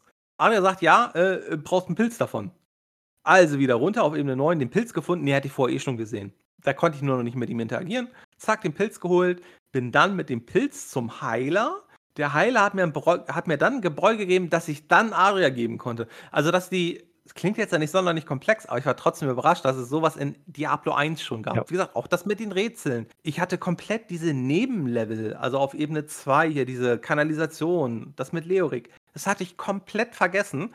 Die findet man aber auch, glaube ich, eher am Anfang des Spiels, weil sie, glaube ich, gegen Ende des Spiels einfach auch irgendwann fertig werden mussten. Und dann einfach, ne, was machst du, wenn du fertig werden musst? Du, du erhöhst einfach die Gegneranzahl, dann wird es schwerer und dann machst du halt nicht mehr so viele Nebensachen. Aber auch irgendwo auf Level 12 oder 13 habe ich dann auch wieder, ich glaube, irgendwo ein Buch gefunden, was mir gesagt hat, dass ich dort irgendwie den Anführer der Bösen da töten muss. Und ey, das waren, Sch also ich weiß nicht, wie häufig ich in dem Teil gespeichert habe. Ich habe es in der Regel dann wirklich mal so gemacht: Speichern, zwei Schritte vor, vier Schritte zurück 10 Sekunden warten, was alles kommt. Wenn nichts kam, zwei Schritte weiter vor, wieder ein gutes Stück zurück, wieder 10 Sekunden warten, weil teilweise war das dann auf diesen unteren Ebenen so, dass du dann so elendig viel Gegner bekommen hattest, die teilweise auch wirklich 10, 15 Sekunden gebraucht haben, bis sie bei dir kamen, also ankamen, weil die halt die Wege manchmal so komisch waren, ne, dass wenn man gerade dann vielleicht mal doch mal das Spieltempo nochmal erhöht hatte, ja, dann war es aber ganz schlecht, weil man dann wirklich nicht nur zwei Schritte nach vorne, sondern irgendwie acht Schritte nach vorne gelaufen war und dann war man halt tot. Ja, das mit Aria, die habe ich tatsächlich erst, glaube ich, als ich auf Ebene 7 oder 8 war. Also man findet da ja halt Gegenstände, ne? Und ich hatte mich, bin dann halt mit den Gegenständen in die Stadt und dann hatte man ja auch schon so ein bisschen mehr Gold und dann habe ich auch ein, zweimal schon äh, hier die Town Portal Schriftrolle gefunden und dachte mir, ja gut, bist du mal vorsichtig, wartest, benutze nur, wenn du zwei Town Portals hast, damit du immer noch eins danach übrig hast. Und ich kam nicht auf die Idee, in der Stadt eben auf diese kleine Nebeninsel zu gehen, zu Aria. Ich kam erst auf die Idee, ja, scheiße, es muss ja irgendwas geben, weil ich habe irgendwelche Stäbe die ganze Zeit bekommen, die ich halt, ich war halt ein Bogenschütze, also brauche ich keine Stäbe. Ich habe sie identifizieren lassen, ich habe sie erstmal in meine Bank getan. Wo ist die Bank? Ich habe sie nicht gefunden. Bei Gillian, der Bardame. Ich, die, ich, bei der ich Bardame kannst du auf deine Ich habe die ganze Zeit mit dem Wirt gequatscht, ich habe mit dem Schmied gequatscht, ich habe mit ja. Deckard Kane gequatscht, weil ich dachte, du musst doch irgendwo, es gab doch irgendwie die Möglichkeit. Ja, nee, an die habe ich nicht gedacht. bei der hast du halt irgendwie die Option, dass du auf deinen Volt oder sowas zugreifen kannst. Also die Devolution X-Version bei mir ist auch irgendwie so ein Mix aus Deutsch und Englisch. Ich weiß jetzt nicht, ob es an der GOG-Version liegt oder, aber fand ich jetzt auch nicht so schlimm. Aber auf jeden Fall bei der, da habe ich dann halt die ganze Zeit meine Stäbe reingepackt und irgendwann habe ich mich gefragt, ja, was mache ich jetzt überhaupt mit den Stäben? Der Schmied will sie nicht. Und dann habe ich mir, scheiße, da gab es noch irgendwas anderes. Dann habe ich halt Aria gefunden und dann, ja gut, ab dann war es dann ja gut, Scroll of Torn Portal habe ich einfach drei mitgenommen. Anders als in späteren Diablo-Teilen, Heiltränke, Scroll of Identification, Scroll of Torn Portal, die stacken nicht. In den späteren Teilen ist es ja meistens so, dass sie bis zu einer gewissen Anzahl stacken und erst dann irgendwann wird ein zweiter Stack angebrochen. Nee, wenn du 30 Heiltränke mit dir rumschleppst, dann ist dein Inventar auch schon ganz gut voll. Also, ne, ist, äh, also da hatte ich dann als ich sie gefunden habe, hatte ich es dann meistens so gemacht, ich hatte halt dann immer noch zwei Rollen des Stadtportals dabei und bin halt immer als erstes, wenn ich in die Stadt kam, zu Deckard Kane, habe identifiziert, bin dann zum Schmied, habe verkauft, bin dann zu Adria, habe verkauft, habe mir eine neue Stadtportal geholt, bin in mein Portal zurück und zack, habe unten weitergemacht. Als ich das dann, wie gesagt, rausgefunden hatte, also war ich wahrscheinlich Ebene 5 oder 6, vielleicht sogar schon nicht erst 7 oder 8, aber ab da bin ich auch viel häufiger halt in die Stadt, weil irgendwann ist es halt dauert es sonst dann doch schon ganz schön lange, wenn du dann zig Ebenen hoch musst, auch wenn die Ebenen dann ja alle leer sind. Du musst ja, ja trotzdem einiges an Distanz zurücklegen und das ist halt schon nervig. Aber wie gesagt, da gibt es dann ja später sonst auch immer noch die Abkürzungen, die führen dich halt direkt in die Stadt, an die Oberfläche, an unterschiedliche Orte. Ähm, und das ist eigentlich ganz gut. Also finde ich ganz gut, dass sie es eingebaut haben. Ich glaube, wenn man dann einen neuen Spielstand anfängt, das habe ich tatsächlich gar nicht probiert, müsste ich eigentlich nochmal probieren, dann sind die, glaube ich, auch wieder weg. Ah, das weiß ich gerade gar nicht. Wenn ich jetzt beim, wenn ich jetzt sagen würde, neues Spiel mit meinem Charakter, der auf Ebene. Ich habe Diablo nicht besiegt.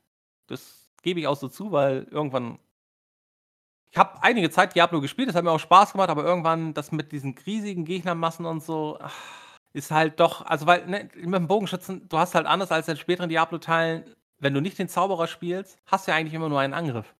Weil mit dem, mit dem Krieger hast du halt dein Schwert und entweder hast du ein Zweihandschwert, womit du gut zuhaust, oder du hast ein Einhandschwert und Schild, wo du halt nicht so viel Schaden kriegst.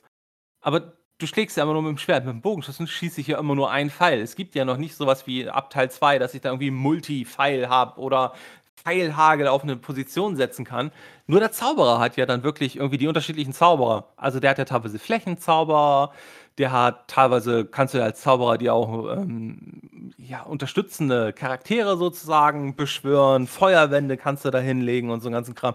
Äh, der ist eigentlich, wenn man ihn spielt, ist er, glaube ich, dann auf Dauer der vielseitigste Charakter. Während bei den anderen, du benutzt eigentlich immer nur deinen Standardangriff. Also, ne, ich meine, ich habe dann auch ein paar Punkte, habe ich halt auch auf Magie dann irgendwann mal gepackt.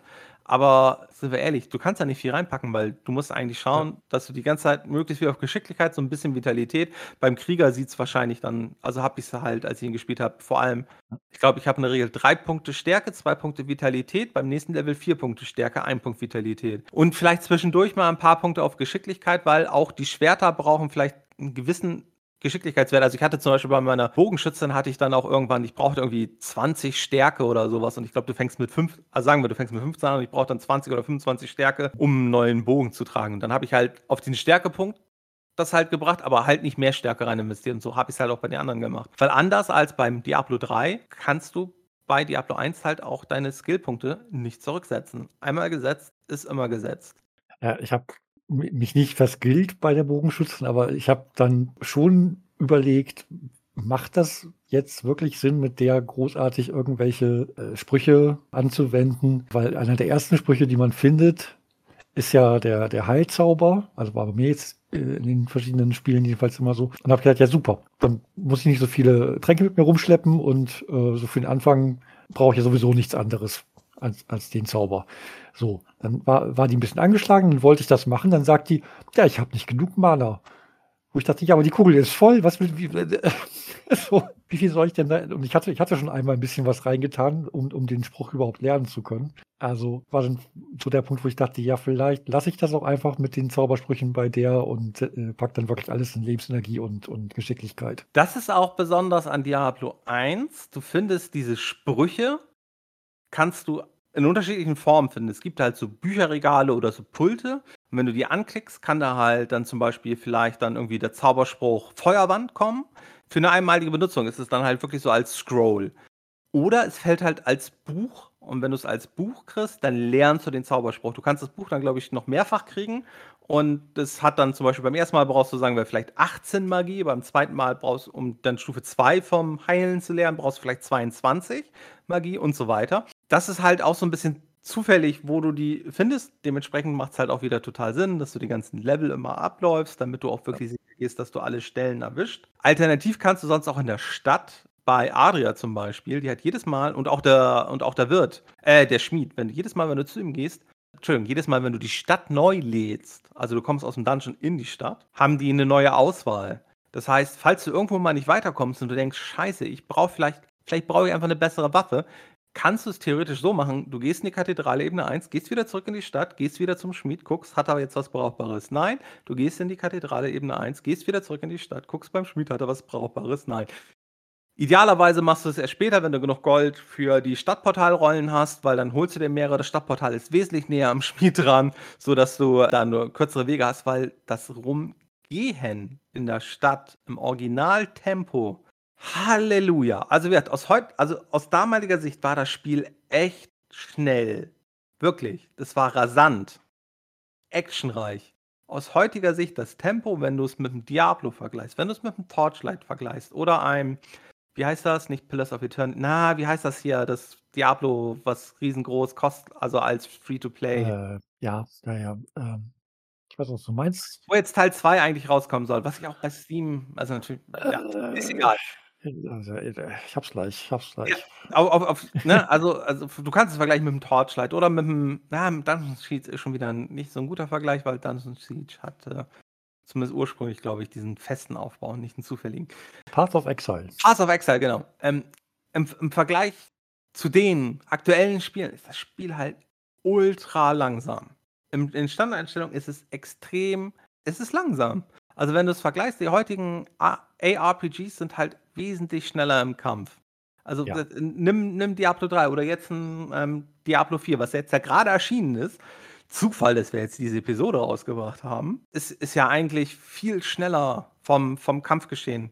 Gut, ne, wir sind heutzutage einfach weiter. Ich glaube, heutzutage sind Spiele einfach generell schneller als, als damals. Für, aber für die damaligen Verhältnisse war es halt echt rasant. Ja, gut, du hast aber heute auch eine, eine Steuerung, die das zulässt. Also, wenn, Ja, aber wenn, die Steuerung war ihnen damals auch schon extrem wichtig. Also Ja, für die ja, damaligen Verhältnisse war es auch ein, war es ein einfaches UI. Ne? Du hast direkt gesehen, wie viel Leben du hast, du hast direkt gesehen, wie viel Mana du hast, du hast deinen Schnellzugriffsleist gehabt, du hast deine äh, linke, rechte Maustaste, du hast immer eigentlich gesehen, was du machen konntest. Und wenn du vergleichst, was sie in Teil 2 am UI geändert haben, am grundsätzlichen Aufbau, das ist gar nicht so viel. Also sie haben halt viele Komfortfunktionen reingebracht, wie Ja. äh, dass du Gold, glaube ich, auf eine gewisse Distanz automatisch einsammelst, dass du, du hältst die Maustaste gedrückt, du machst dauerhaft den, den Angriff etc. Ne? Ja. Äh, sowas haben sie halt reingebracht, aber ach, für die damalige Zeit war das UI eigentlich schon ziemlich weit und das fand ich auch wieder spannend. Die hatten ja irgendwie so zwei Monate vor Release, hatten sie ja eine Demo rausgebracht. Das Spiel kam ja 1996 am 31.12. raus. Ich glaube in Europa erst 97 durch die Zeitverschiebung, aber am 1.1.97, aber ähm, sie hatten halt in dieser PC Gamer hatten sie damals dann halt auch eine Taskforce und die hat halt sozusagen die Rückmeldung aus der PC Gamer ausgewertet und da haben sie halt noch ganz viel am UI gemacht. Zum Beispiel dieser Gürtel, den man dann hatte, den gab es erst danach. Und auch sonst haben sie noch ein paar Sachen geändert, wie ähm, zu Beginn war Charakter und Inventar, also das Charakterfenster und Inventar war halt vertauscht. Also Mhm. sprich, Charakterfenster war links, Inventar.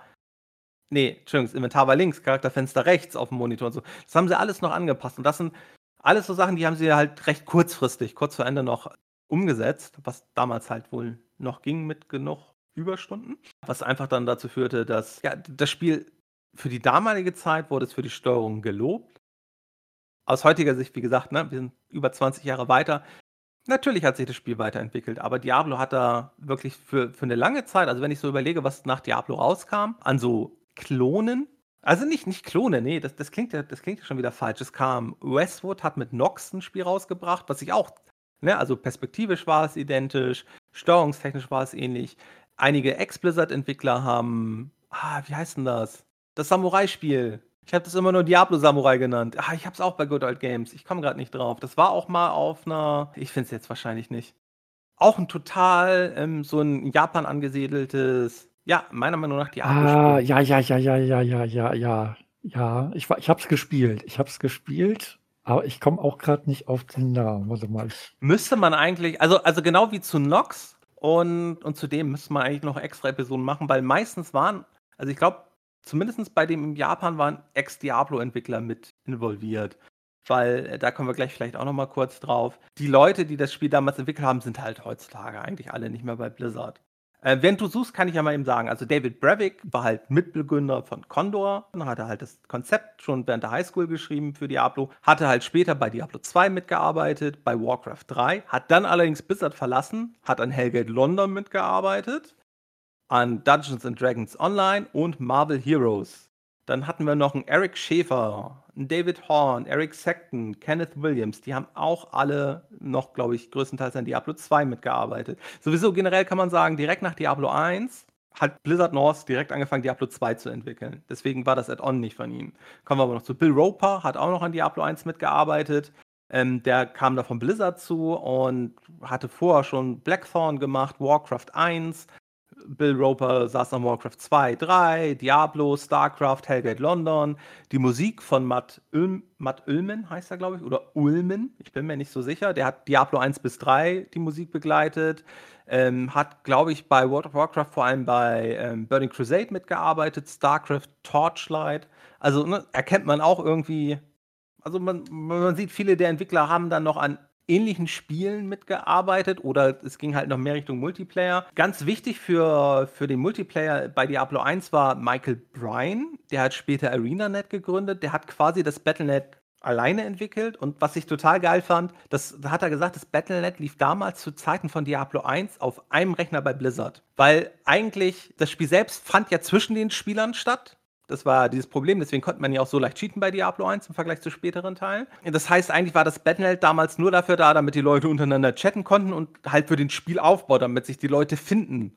Aber das Spiel fand halt ja, wie ich schon gesagt hatte, zwischen ihnen statt und dementsprechend lief es wohl auch damals auf einem Rechner. War vermutlich jetzt nicht der älteste, sonst generell Diablo hat damals schon für die Zeit Ende 96 man hatte schon, glaube ich, ganz guten Pentium 120 oder besser, hatte dafür aber halt auch sehr stimmungsvolle Super VGA-Grafiken. Diablo 2 ursprünglich auch nur Super VGA, damals dann mit 3DFX-Unterstützung, das heißt, die Effekte sahen halt noch, äh, noch schöner aus, aber auch ursprünglich nur Super VGA. Erst mit Lords of Destruction, das vergessen viele, hat Diablo 2 800 mal 600 unterstützt. Und ja gut, Diablo 3 hatte dann, ist eine ganz andere Geschichte. Und wie gesagt, Diablo 2 und 3 sind sicherlich irgendwann mal in ein paar Jahren auch nochmal Themen für Folgen. Ein Problem, weil ich gerade sehe, dass Steffen immer noch, also das Schöne ist, ich sehe ja Steffen, Steffen sieht mich, wenn er möchte. Und während Steffen noch sucht, was ich noch sagen kann, also es gab natürlich auch ein paar Sachen, die liefen nicht so schlecht. Einerseits haben sie halt schlecht verhandelt, ne? Weil 300.000 von Blizzard gekriegt, das hat halt vorne und hinten nicht gereicht, weswegen sie andere Spiele, Sachen für 3DO machen mussten. Aber es hat sich ja alles dann erledigt, weil sie dann von Blizzard gekauft wurden. Worüber sich David Brevik immer noch heutzutage ärgert, einer sein, ein Bekannter von ihm hatte gefragt, ein Saber Batir hatte gefragt, hey, ihr habt doch denn sowieso ein freies Büro, irgendwie so eine Abstellkammer. Kann ich die nicht einfach haben? Wenn ihr das macht, dann kriegt ihr 10% Anteil meiner Firma. Und dieser Herr hatte eine Idee, der wollte irgendwie E-Mail für alle machen. Und David Brevik hat gesagt, ja, wie E-Mail für alle? Ich habe schon eine E-Mail-Adresse, was soll denn das für ein Geschäft sein? Ein gutes Jahr, so anderthalb Jahre später hatte der Sabir Batir, mir tut jetzt schon leid, dass ich den Namen wahrscheinlich beide Male falsch ausgesprochen habe, hatte seine Firma verkauft und zwar die Firma Hotmail und die war da 400 Millionen wert. Beim Multiplayer, wie gesagt, hatten sie das Problem, das war einfach nicht Davids Gebiet. Der hat auch zum ersten Mal in C teilweise programmiert. Vorher hat er überwiegend Assembler programmiert. Auch ein guter Teil von Diablo ist noch in Assembler direkt programmiert. Multiplayer war einfach nicht so sein Ding. Da mussten sie halt viel Unterstützung von Blizzard South kriegen. Und wie gesagt, diese Cheat-Problematik, irgendwie hatten sie das nicht richtig durchdacht. Also ich erinnere mich noch dran, ich habe es sicherlich nicht zu Beginn. Ich habe sicherlich dann irgendwann mal 98, 99 habe ich sicherlich Diablo dann mal online gespielt. Ich glaube, Diablo 1 war auf einer der ersten GameStar, glaube ich, sogar drauf. Ich glaube, auf irgendeiner GameStar hatte ich damals dann Diablo 1 gekriegt. Und, nee, nicht Shogun Total War, nein. Aber irgendwie sowas ähnliches. Samurai, Shogun. Ähm, oh, oh, oh, oh, oh. Ja, Nee, nee. hast du wohl gefunden. Okay. Nee, nee, nee, also das, das nicht, aber du gerade Shogun Total War. Jetzt weiß ich wieder, wo ich es habe. Genau hier. Ja, aber wie gesagt, hatten sie damals halt nicht so gedacht und gesagt, durch die Online-Lobbys konnte halt ein Cheater dafür sorgen, dass alle gecheatete Sachen gekriegt haben. Und da gab es die wildesten Sachen, also irgendwie mit gecheateten Gegenständen, die dann irgendwie One-Hit-Kills waren. Was nicht so gut lief, war auch sonst halt der Crunch. Acht bis neun Monate, sagt er. Ähm, das Problem war, Davids Frau war dann auch schwanger und das ursprüngliche Datum, wann das Kind kommen sollte, war so Mitte Dezember. Und irgendwie Anfang Dezember rief ihn dann seine Frau an und sagt, hey, ich habe wen. War ein Falschalarm, seine Tochter war das, glaube ich, die er bekommen hat. Hat er noch bis zum 3. Januar gewartet, also noch bis zwei, drei Tage, nachdem das Spiel fertig war. Super, super Geschichte, sehr vorbildlich, so lange zu warten. Und was sie wohl auch unterstützt hat, unterschätzt hat, war so ein bisschen diese DirectX Windows 95 Unterstützung, weil ursprünglich war es halt als DOS-Spiel geplant.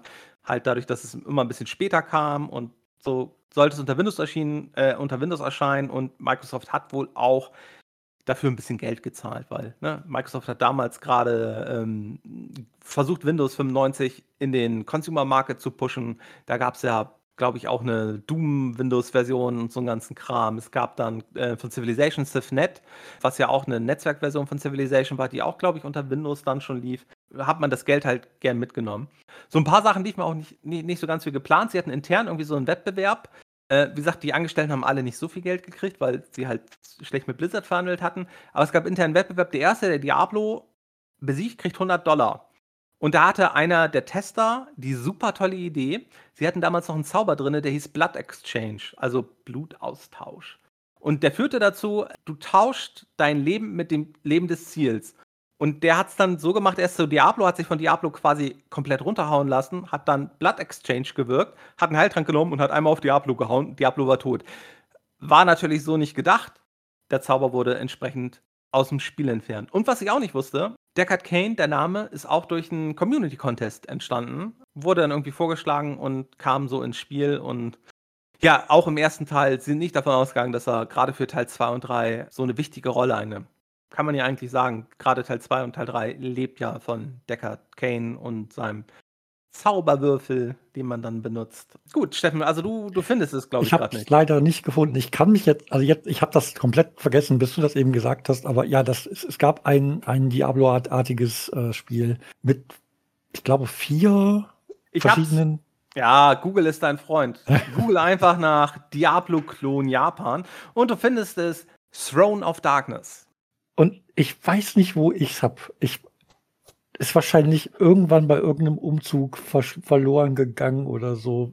Ich weiß, es, ich hatte das und ich glaube, es war bei irgendeiner Spielesammlung dabei. Also ein, ein Gold Games vielleicht. Allerdings habe ich, glaube ich, alle Gold Games, die ich hier, die hatte, sind, glaube ich, hier. Ja, hab mich nicht. Also ich, ich habe es auf jeden Fall gespielt und es war auch echt, es hat echt Spaß gemacht, weil man hatte mehrere Charaktere und konnte die eben auch mit den verschiedensten Waffen ausrüsten und so. Also das war das war auch gar nicht so schlecht. Und die die Story die Story war auch, glaube ich, gar nicht so schlecht. Ja, ein großer Unterschied zu Diablo. Diablo ganz wichtig, ähm, falls ihr ich meine, eigentlich kann ich eigentlich gehe ich ja mal davon aus, jeder, der irgendwie PC-Spiele regelmäßig spielt, hat schon mal von Diablo gehört. Aber vielleicht haben wir auch Jüngere, obwohl selbst die, die dürften zumindest dann von Diablo 2 oder 3 oder jetzt Diablo 4 halt gehört haben. Du spielst bei Diablo ja nur einen Charakter. Also gut, vielleicht bei den neueren Teilen, keine Ahnung. Wenn du ein Totenbeschwörer bist, dann hast du ja meistens deine kleine Armee an Skeletten oder was auch immer um dich herum. Aber du spielst ja nur einen Charakter. Und das war bei Throne of Darkness ja, du hast ja die Gruppe dann wieder gesteuert, die dann ja wieder aus unterschiedlichen Klassen bestand. Ja. Ähm, und ich glaube, das wurde von einigen Ex, äh, Ex-Blizzard-Entwicklern wurde, äh, Entwicklern wurde es äh, entwickelt, aber hat sich halt nicht so durchgesetzt. Ach, ein Sierra-Spiel war das sogar. Guck. Ja, ähm, wobei man auch sagen muss, Blizzard gehörte damals zu ähm, auch zu einer Firma, also quasi zur gleichen Firma wie Sierra. Über so ein paar Umwege gehörten die alle zum gleichen Mutterkonzern, aus dem dann später dann halt irgendwann Activision Blizzard wurde. Ähm, äh, das ist vermutlich ein Thema für eine komplette eigene Folge, welche Firma wie, wann, wo, wozu gehörte. Ich glaube, sie gehörten eigentlich zu David Associations und Sons oder so einen ganzen Kram, aber die hatten irgendwelche Verbindungen zu Sierra was, und das ist vielleicht mal ein ganz guter Übergang, es gab halt ein Add-on, das kam halt ähm, anderthalb Jahre nach Diablo raus. Wie gesagt, Blizzard North hatte halt, als Diablo fertig war, hatten sie halt direkt gesagt, ja geil, ähm, Spiel hat sich halt auch richtig gut verkauft. Also die, ähm, allein schon, also diese PC Gamer, diese Demo hat, glaube ich, hat schon mega angeheizt, weil damals war es, ich meine, gehen wir mal zu, das war ja, wie hast du dich damals als Spieler informiert, 96, 97 über PC-Spiele?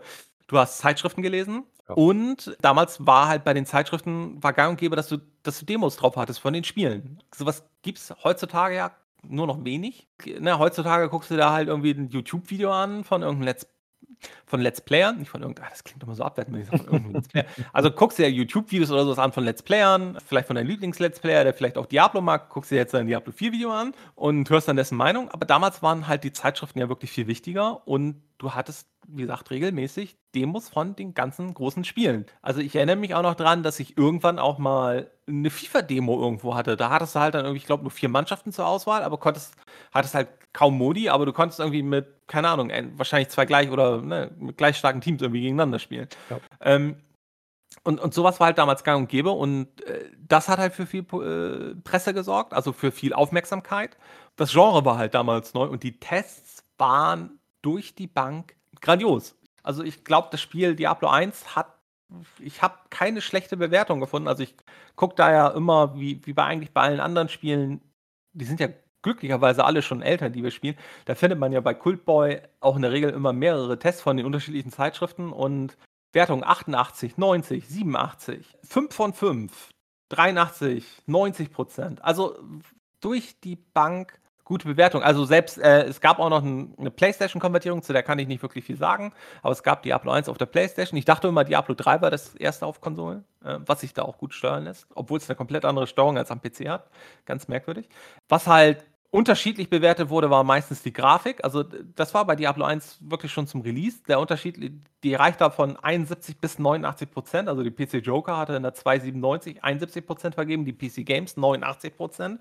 Aber die Gesamtwertung war bei allen gleich und auch eigentlich das Fazit, dass es einfach ein geiles Spiel ist, dass es süchtig macht, dass man Diablo einfach töten möchte und dass man mehr will. Und mehr hat sich damals dann halt auch Sierra gedacht. Und dann hat man halt ein gutes Jahr später war es, Anfang 98 hat man dann, oder Ende 97 war es, glaube ich, die Tests sind aus der 1,98 und wir wissen ja, eine 1,98-Ausgabe in der Zeitschrift ist in der Regel Ende November erschienen, des Vorjahres. Und da hat man halt ein Add-on rausgebracht. Und das Add-on hat bei der PC Games immer noch 82% bekommen, aber bei PC Player und Powerplay nur noch 74 bzw. 75%. Und man musste das Hauptspiel haben. Es fügte dem Spiel halt also acht neue Ebenen hinzu in zwei unterschiedlichen Szenarien also zwei unterschiedlichen Grafikstilen sozusagen. Fügte dem Spiel natürlich auch ein paar neue Gegner hinzu. Brachte zum Beispiel die Klasse des Mönchs, so ein Nahkämpfer, ähm, den man jetzt ja, ich weiß gar nicht, hat man seitdem wieder einen Mönch? Ich glaube, in Diablo 3. 3 hat man einen ja. Mönch, ne? Mhm. Genau. In Teil 4 jetzt ja auch nicht bisher.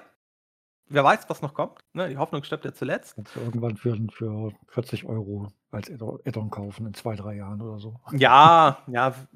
Mal, mal gucken, wie es sich entwickelt. Da gerade bei Diablo 4 bin ich sehr gespannt. Äh, was mich aber direkt stört, also aus heutiger Sicht direkt stört, was damals wahrscheinlich gar nicht so das große Kriterium war, es war nicht im Battlenet spielbar. Du konntest die Erweiterung im Multiplayer spielen, aber nicht im Battlenet. Die Erweiterung verkaufte sich jetzt nicht sonderlich gut. Also sie wurde von Sierra published und entwickelt von Synergistic Software. Blizzard North hat ein Designdokument zur Verfügung gestellt. Ja, aber die Entwickler von Synergistic Software haben das irgendwie ignoriert. Also die haben da auch so ein paar Sachen eingebaut, da waren die Diablo-Entwickler. Also, sind, also man hat das in diesem Interview mit David hört man das sehr deutlich raus, als er darauf als er darauf kommt, ich glaube, er wurde im, im QA-Teil dann da gefragt. Man hört es sehr deutlich raus, dass er da nicht glücklich mit war. Wie gesagt, also zwei neue unterschiedliche Dungeons mit jeweils einem Endboss. Das eine war halt sowas so sehr Spinnenartiges und es gab natürlich ein paar neue Waffen, ein paar neue Effekte auf den Waffen, also also irgendwie, ne, statt irgendwie plus macht, macht Feuerschaden, gab es dann irgendwie was anderes. Es gab Öle und Runen, die man verwenden konnte. Also Öle, die konntest du so werfen, die also zum Beispiel ein Feueröl, das ist dann dort explodiert. Runen konntest du auf deine Waffen, glaube ich, anwenden. Nee, nee, Runen hast du auf den Boden gelegt und dann konntest du halt versuchen, Gegner rüber zu ziehen. Also wenn die Gegner mit Rune liefen, sagen wir, das war eine Feuerrune, dann haben die sich halt verbrannt. Es gab den Monk als Klasse, es gab zwei unfertige Klassen, und zwar den Barbar und den Baden. Die kann man zum Beispiel mit Devolution X auch spielen, sind aber halt unfertig. Und das Spiel erlaubt das Joggen in der Stadt. Das war auch ein Feature vom, vom Add-on. Wie gesagt, wenn man das Original spielt und man läuft häufig durch die Stadt, ja, man ist froh, wenn man dort joggen kann. Wirklich ja, ist vielleicht, es hat sich jetzt nicht so gut verkauft. Diablo hat sich heraus, also hervorragend verkauft, hat alle Erwartungen total überfüllt, äh, total erfüllt und übertroffen. Und wie gesagt, heutzutage eine Serie, jetzt vierter Teil erschienen. Und wir sind gespannt, wo die Serie hingeht. Wie gesagt, sie hatte viele Ups und ein paar Downs, würde ich sagen, aber ich würde sagen, insgesamt eher Ups. Also man kann, glaube ich, sagen, dass Diablo 2 war ein sehr erfolgreiches Spiel. Lord of Destruction hat das Ganze auch noch mal ein gutes Stück nach vorne gebracht. Diablo 3 im Erscheinungstermin, hm, Echtgeld-Auktionshaus, hm, aber was haben sie dann ja Gott sei Dank rausgepatcht. Diablo 4, mal gucken, wie das mit diesem Shop wird. Da bin ich gespannt. Also für mich ist Diablo einfach immer noch, keine Ahnung, wenn ich an Diablo denke, denke ich an Tristram, denke ich an die Musik in Tristram und denke ich an die ersten vier Level und ja gut, an Diablo. Aber wenn ich an Diablo denke, denke ich eher an Diablo aus Diablo 2, weil ähm, ja, das war dann für mich dann das Spiel, wo ich das Internetspiel irgendwie für mich entdeckt habe. Steffen, wenn ich dich so frage, haben wir irgendwas Wichtiges vergessen? Es gibt kein Q-Level. Das ist richtig, den gibt den gibt's erst in Teil 2. Ja. Und in Teil 3 gibt es dann auch diesen geilen Neon-Level. Ja. Äh. Ich habe den, glaube ich, nur ein oder zweimal erlebt. Das, äh ich brauche brauche da noch mal Nachschlag irgendwie. Ja, und es gibt auch keinen Schatzgoblin.